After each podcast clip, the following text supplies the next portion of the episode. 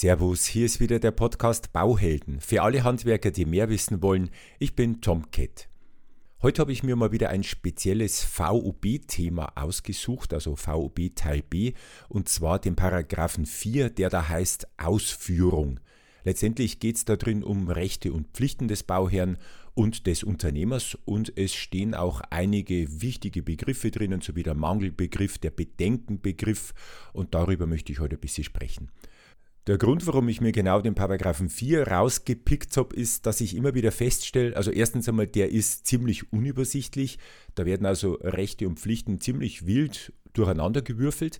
Und das Zweite ist, es wird auch gerne mal was vom Bauherrn, vom Architekten in Anführungszeichen vergessen, was eigentlich eine Bauherrenleistung wäre und wird halt versucht, dem Unternehmer irgendwie, naja, unterzujubeln. Und da möchte ich eben heute ein bisschen mehr Klarheit schaffen und Ordnung in dieses Chaos reinbringen, damit Sie nachher wirklich bestens Bescheid wissen. Ich wünsche wie immer viel Spaß beim Zuhören und würde sagen, auf geht's, packen wir's. Herzlich willkommen zum Bauhelden Podcast. Der Podcast für alle Handwerker. Hier gibt's alles Wichtige zum Bauvertragsrecht und wie Sie das Ganze in die Praxis umsetzen. Und jetzt viel Spaß beim Zuhören.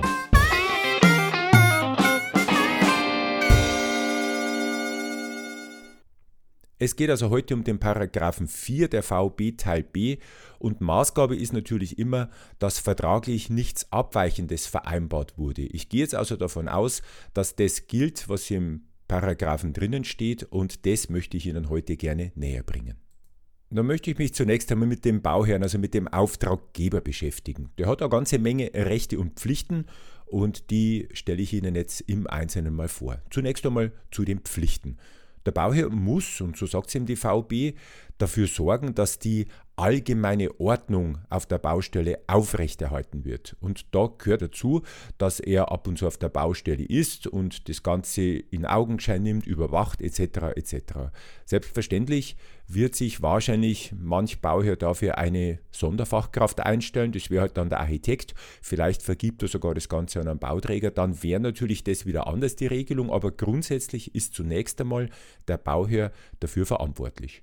Der muss auch zum Beispiel für die Koordination oder das Zusammenwirken der einzelnen Unternehmer sorgen, dass also die Subunternehmer oder Nachunternehmer zum Beispiel in der richtigen Reihenfolge kommen.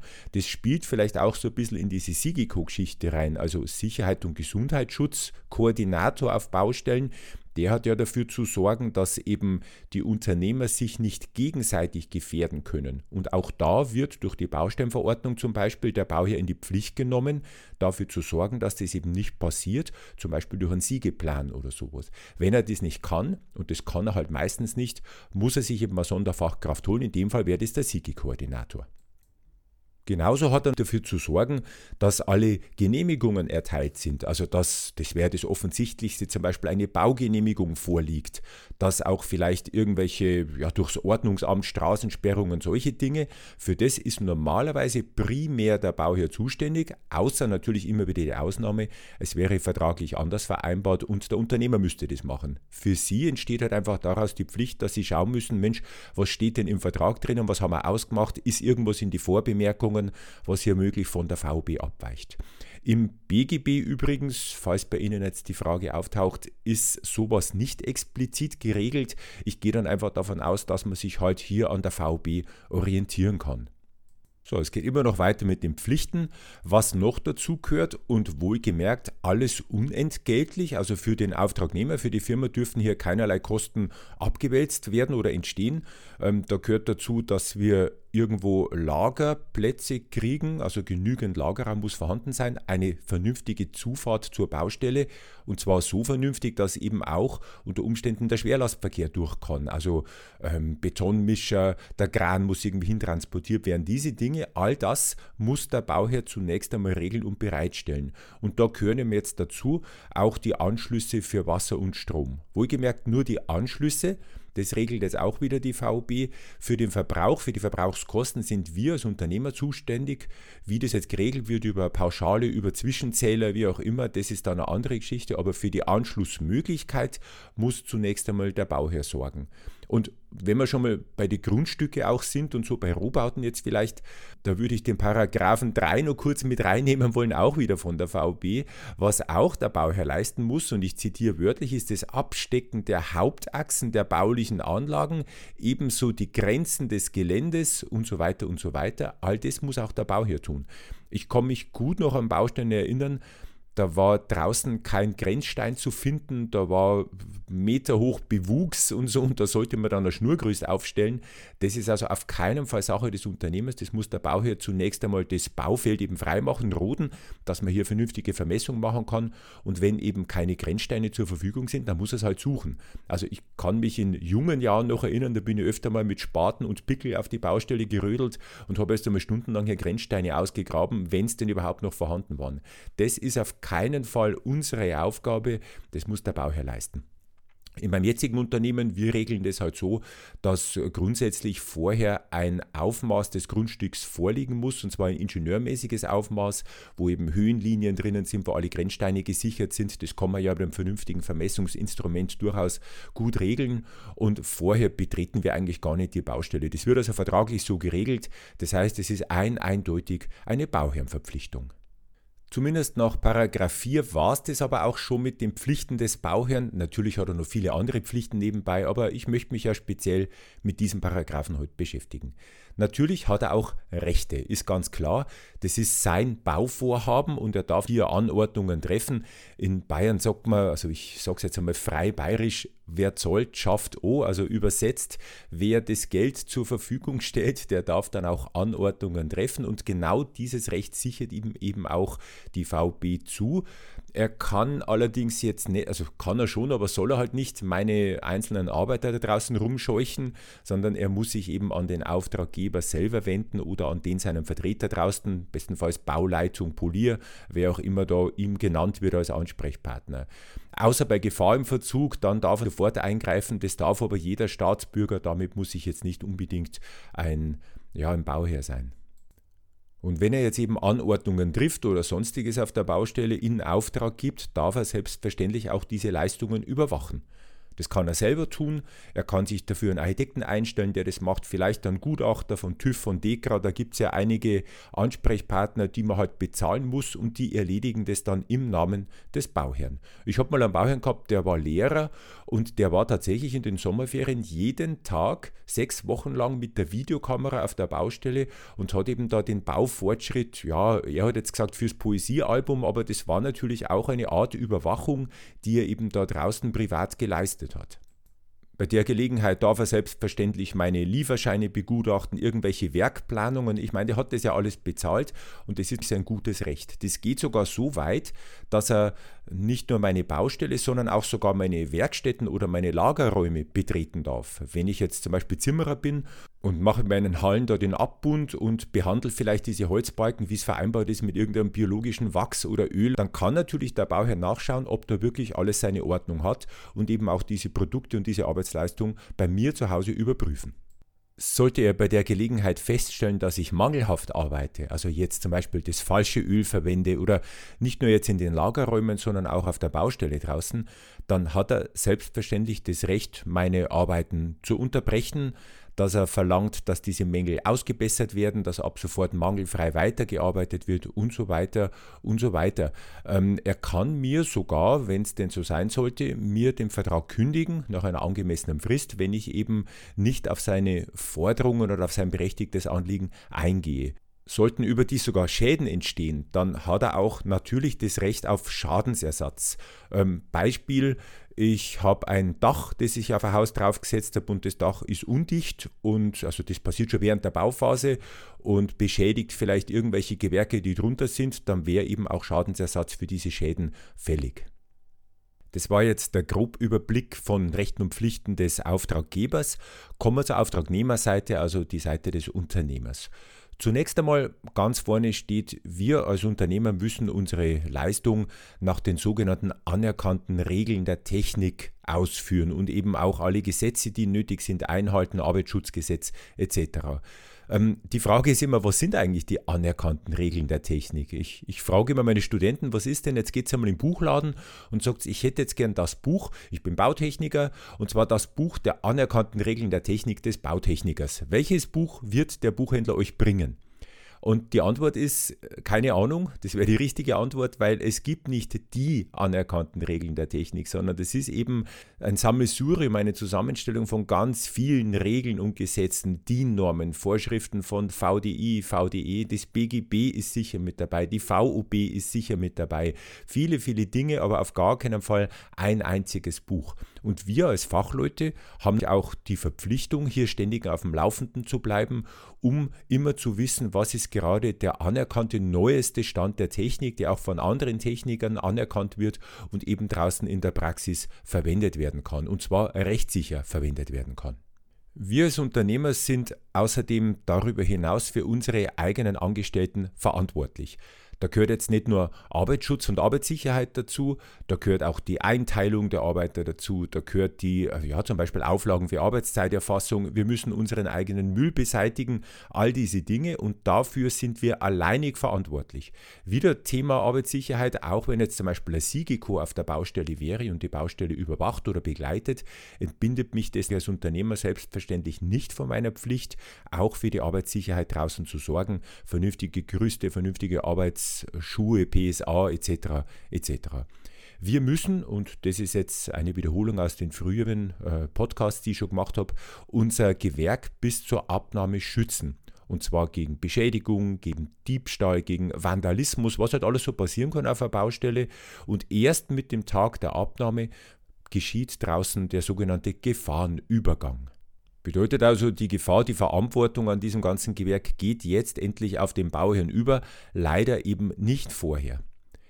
Eine ja, Sache, die nicht so ganz bekannt ist, wir dürfen unsere Baustelle zum Beispiel nicht als Zwischenlager benutzen für zum Beispiel andere Baustellen, wenn die jetzt gerade gut gelegen ist. Das heißt also, irgendwelche Stoffe, Bauteile, solche Dinge müssen von der Baustelle entfernt werden, wenn uns der Bauherr dafür eine Frist gibt. Und wenn wir diese Frist nicht einhalten, ganz witzig, das steht dann auch drin in der VB, ähm, dann kann er die auf unsere Kosten entfernen lassen oder sogar verkaufen lassen. Ich weiß nicht, ob die dann bei eBay eingestellt werden, wir kriegen dann dann das Geld, aber tatsächlich gibt ihm die VB das Recht dazu, unsere Baustoffe, sofern die nach einer Frist nicht entfernt wurden, tatsächlich verkaufen zu lassen ein fast immer aktuelles Thema, zumindest in bestimmten Städten. Ich, ich selber, ich bin ja in Regensburg aufgewachsen. Ähm, ein Thema ist, was ist denn, wenn wir was finden auf der Baustelle? Also finden im Sinne von Altertum, Kunst, irgendwas, was vom wissenschaftlichen Wert ist. In Regensburg, also Castra Regina, ist ein altes Römerkastell gewesen, äh, findet man alle naslang was. Also stoß irgendwo mit einem Spaten in die Erde, dann kommt irgendeine Tonscherbe, irgendein Knochen, das ist fast ganz normal. Und wenn wir sowas finden, dann ist es eben dem Auftraggeber anzuzeigen und die Gegenstände sind dann auch abzuliefern. Und je nachdem, was wir jetzt finden, das könnten ja auch Bomben sein, gibt es in Regensburg auch eine ganze Menge, dann muss halt die entsprechende Fachstelle dann benachrichtigt werden. Also Polizei vielleicht, äh, Denkmalschutz, die Archäologen, wer auch immer da eben dann zuständig ist. Wichtig für uns, erst einmal das Grundstück ist immer Bauherrenrisiko, wenn sie ihm gehört, was also auch bedeutet, wenn hier Kosten entstehen, sind es Bauherrenkosten. Aber bitte aufpassen an der Stelle, es geht hier wieder um Nachtragsangebote, es geht hier um schriftliche neue Verträge, die hier gemacht werden müssen. Ihnen steht eine Vergütung zu, natürlich, nur Sie müssen sich halt darum kümmern, dass Sie diese Mehrkosten tatsächlich auch bekommen. Wie das geht, da verweise ich wieder auf frühere Folgen hier. Ähm, ganz wichtig, ganz vorne, wer schreibt, der bleibt. Okay, soweit zu den Pflichten, neben vielen anderen Verpflichtungen, aber wir bleiben ja bei diesem einen Paragraphen. Wir haben auch Rechte, sind nicht viel, aber ein paar sind es. Also das eine wäre, der Bauherr darf ja Anordnungen treffen. Was ist denn, wenn diese Anordnungen, ich sage jetzt einmal, Quatsch sind oder eben gegen irgendwelche technische Regeln verstoßen, wie auch immer, dann darf ich hier Bedenken anmelden. Der Begriff Bedenken fällt ja immer wieder auf Baustellen draußen und die Bedenkenanmeldung finden Sie eben hier im Paragraphen 4 und zwar ganz genau im Absatz Nummer 3. Und gegen was kann ich da Bedenken anmelden? Auch als kleine Wiederholung, naja, zum Beispiel äh, gegen Unfallgefahr, wenn also irgendwelche arbeitssicherheitstechnische Einrichtungen, für die der Bauherr zuständig ist, da draußen nicht in Ordnung sind, dann muss ich hier Bedenken anmelden, darf sie auf gar keinen Fall betreten oder gegen die Vorleistung anderer Unternehmer. Pfuschen Sie bitte nicht auf Pfusch drauf, dann sind Sie auf jeden Fall mit dabei, wenn es um Haftungsfragen geht. Äh, genauso gilt es, wenn der Bauherr irgendwelche Stoffe oder Bauteile selber liefert. Also der sagt, ich habe jetzt hier äh, beim Discounter irgendwelche billigen Türgriffe erstanden für 1,50, die sind super. Und Sie wissen aber, das ist nicht super, sondern Ramsch dann, ja gut, ich würde eigentlich dann die Leistung sogar verweigern, diese Dinge einzubauen, aber Sie könnten halt sagen, ich melde auf jeden Fall Bedenken an, bevor ich die einbaue. Das musst du mir auch anerkennen, weil ich möchte hier keinerlei Haftung oder Gewährleistung irgendwas für dieses Zeug übernehmen.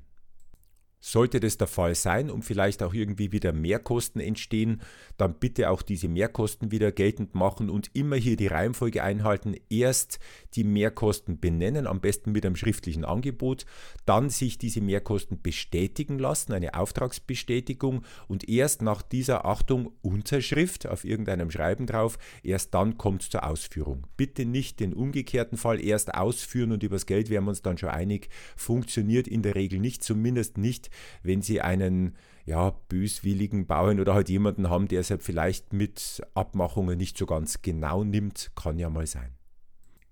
Auch ein wichtiger Hinweis aus dem Paragraphen 4, wenn Sie irgendwelche Bauteile haben, an die Sie später nicht mehr hinkommen, wenn das Gewerk fertiggestellt ist, zum Beispiel Fundamente, Kanal, solche Dinge, dann machen Sie doch bitte ein Aufmaß oder eine, eine Zustandsfeststellung, bevor das alles dann verdeckt ist. Und das steht Ihnen auch zu. Sie könnten vielleicht sogar Teilabnahme machen für solche Dinge, wenn es in sich abgeschlossen ist. All das ist ein Recht, das Sie einfordern können und es gilt halt dann vorab mit dem Bauherrn zu klären, wie hier am besten verfahren wird. Ja, das war es aber dann schon mit unseren Rechten. Wie immer in der VB sind bei ganz vielen Paragraphen unsere Rechte relativ eingeschränkt, aber ein bisschen was haben wir und über das soll man doch dann wenigstens Bescheid wissen. Ein zusätzliches Thema möchte ich Ihnen auch nicht vorenthalten und zwar ist das das Thema Nachunternehmer. Aus irgendeinem Grund wurde das Thema Nach- oder, oder Subunternehmer, wie man es vielleicht auch kennt, wurde hier in den Paragraphen 4 mit reingemogelt. Ich weiß jetzt nicht, wie es mit reinpasst. Eigentlich findet man ja hier Rechte und Pflichten von Auftraggeber und Auftragnehmer, aber der Absatz 8 und sonst auch nirgends mehr anders in der VB beschäftigt sich hier explizit mit den Nachunternehmern. Also ich erkläre kurz die Regelung. Es ist so, der Auftragnehmer, also wir, muss seine Leistung im eigenen Betrieb ausführen. Also er muss sie selber ausführen. Das heißt nicht immer so im eigenen Betrieb. Es ist aber damit gemeint, ich muss es selber machen.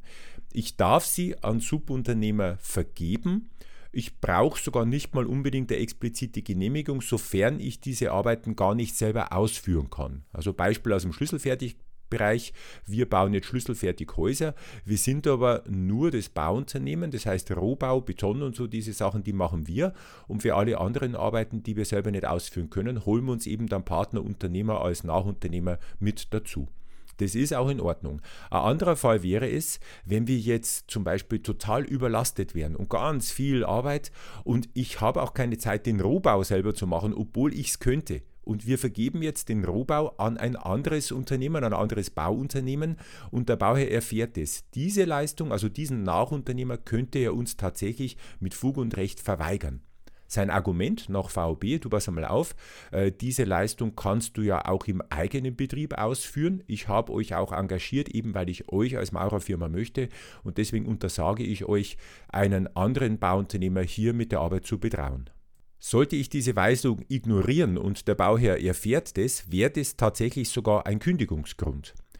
Dann noch ein, eine Regelung, das wurde mit der letzten VB-Novellierung tatsächlich geändert. Also früher war es so, dass ich auf Verlangen des Bauherrn ihm die entsprechenden Nachunternehmer nennen musste. Jetzt ist es so, die VB schreibt eben vor, dass ich jetzt proaktiv, also ohne dass der Bauherr von mir das verlangt, ihm meine Nachunternehmer nennen muss und zwar spätestens bei Leistungsbeginn des entsprechenden Unternehmers. Das ist jetzt so aufgenommen worden in die VOB. Ich weiß, dass es in der Praxis also aus meiner Erfahrung jetzt zumindest nicht immer proaktiv gemacht wird. Es kann eigentlich den Bauern auch egal sein, aber wenn es ihn eben jetzt interessiert und er fordert das ein, ist also so, da muss er auf jeden Fall die Liste liefern und normalerweise eben auch müsste ich das tun ohne eine explizite Aufforderung.